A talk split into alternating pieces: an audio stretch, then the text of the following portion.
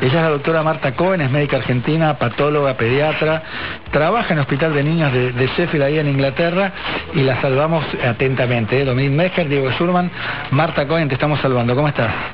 Hola, buenos días. Eh, ¿Cómo están ustedes? Bien, bien. Eh, esperando este, una bocanada de aire fresco que venga desde Europa hacia la Argentina, porque claro, ahora estamos pasando eh, el peor momento en la Argentina de la pandemia, pero sabemos que ahí en el Reino Unido, donde estás vos, hay buenas noticias, o hubo buenas noticias por lo menos en los últimos tiempos, y eso de alguna manera nos, nos alienta que tiempos mejores van a llegar a la Argentina, ¿no? Sí.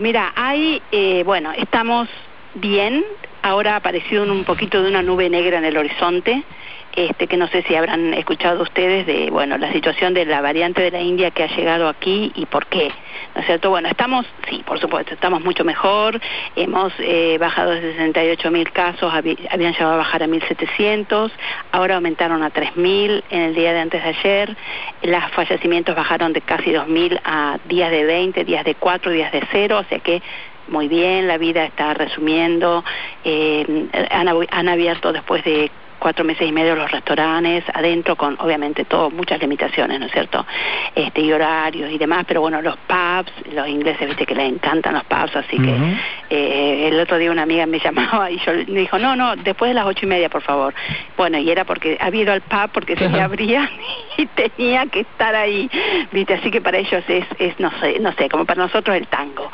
Así que bueno muy bien pero ahora sucedió una situación y es que la comunidad de la India, bueno, ustedes saben, después del Brexit, el Reino Unido está tratando de hacer eh, nuevos clientes eh, y socios comerciales, entre ellos la India, que, bueno, es parte del, del eh, fue parte del Imperio este, Británico, entonces, y parte del Commonwealth. Entonces, como están haciendo muchas relaciones comerciales con la India, reforzándolas, Tal vez por eso es que se cerró muy tarde la eh, frontera y poner a la India en la alerta roja de países que eh, o no pueden venir porque no hay vuelos, se interrumpen, o si vienen tienen que hacer los 10 días de cuarentena en el hotel pagado por el pasajero. Eh, bueno, eso se, se instituyó tarde y eso es lo que ahora está haciendo el precio. Primero porque llegaron muchos, muchos pasajeros de la India contaminados eh, sin, sin haber eh, necesitado hacer el aislamiento en, eh, en el, aeropuerto y al hacerlo en la casa, bueno, es todo mucho más flexible. Eso hizo que aumentara el número de casos de, con esta variante que se están encontrando diariamente en Bolton y en Blackpool que son dos comunidades en donde hay mucha población de, de, de India, que además se caracterizan por tener un poco poca aceptación de la vacuna.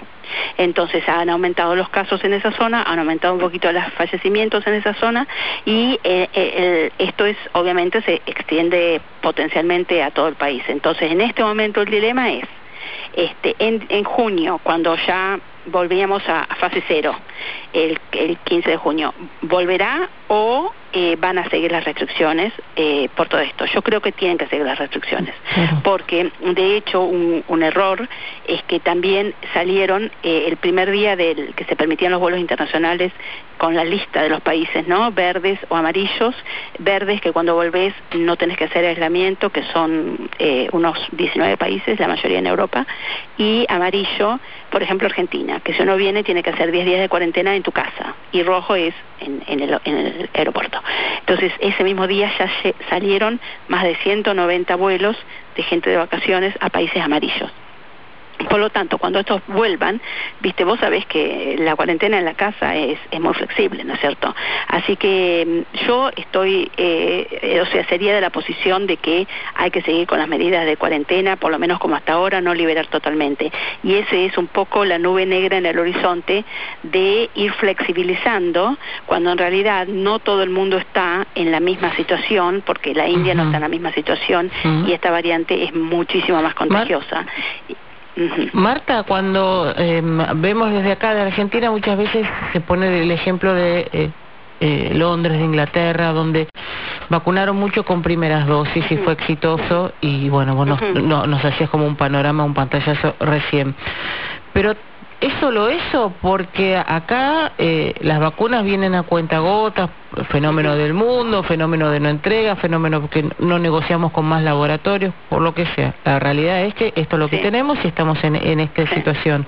Pero muchos dicen, nosotros ayer fue récord de testeo, fueron 11.000 testeos. Eh, sí, 11.000 no, perdón, 111.000 testeos.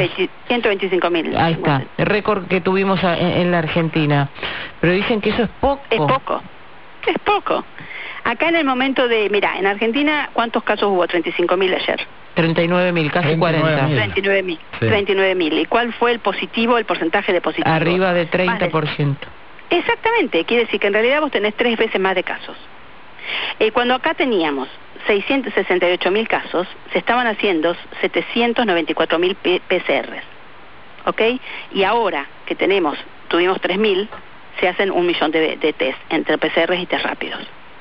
Pero eso es algo que, bueno, para tus oyentes en mis redes, que es arroba de. Marta Cohen, hace meses que hablo de los testeos y de que en Argentina son insuficientes y yo sé que hay otros infectólogos en Argentina que también lo sostienen siempre que hablan, como el doctor Conrado Stoll, que lo escucho muchas veces por los medios y que también, o sea, tenemos un punto de vista compartido. Entonces es, eh, es la, la, la, razón por la que aquí estuvo bien, está bien, ahora tenemos una nube negra en el horizonte que espero que se solucione, pero es importante conocerla.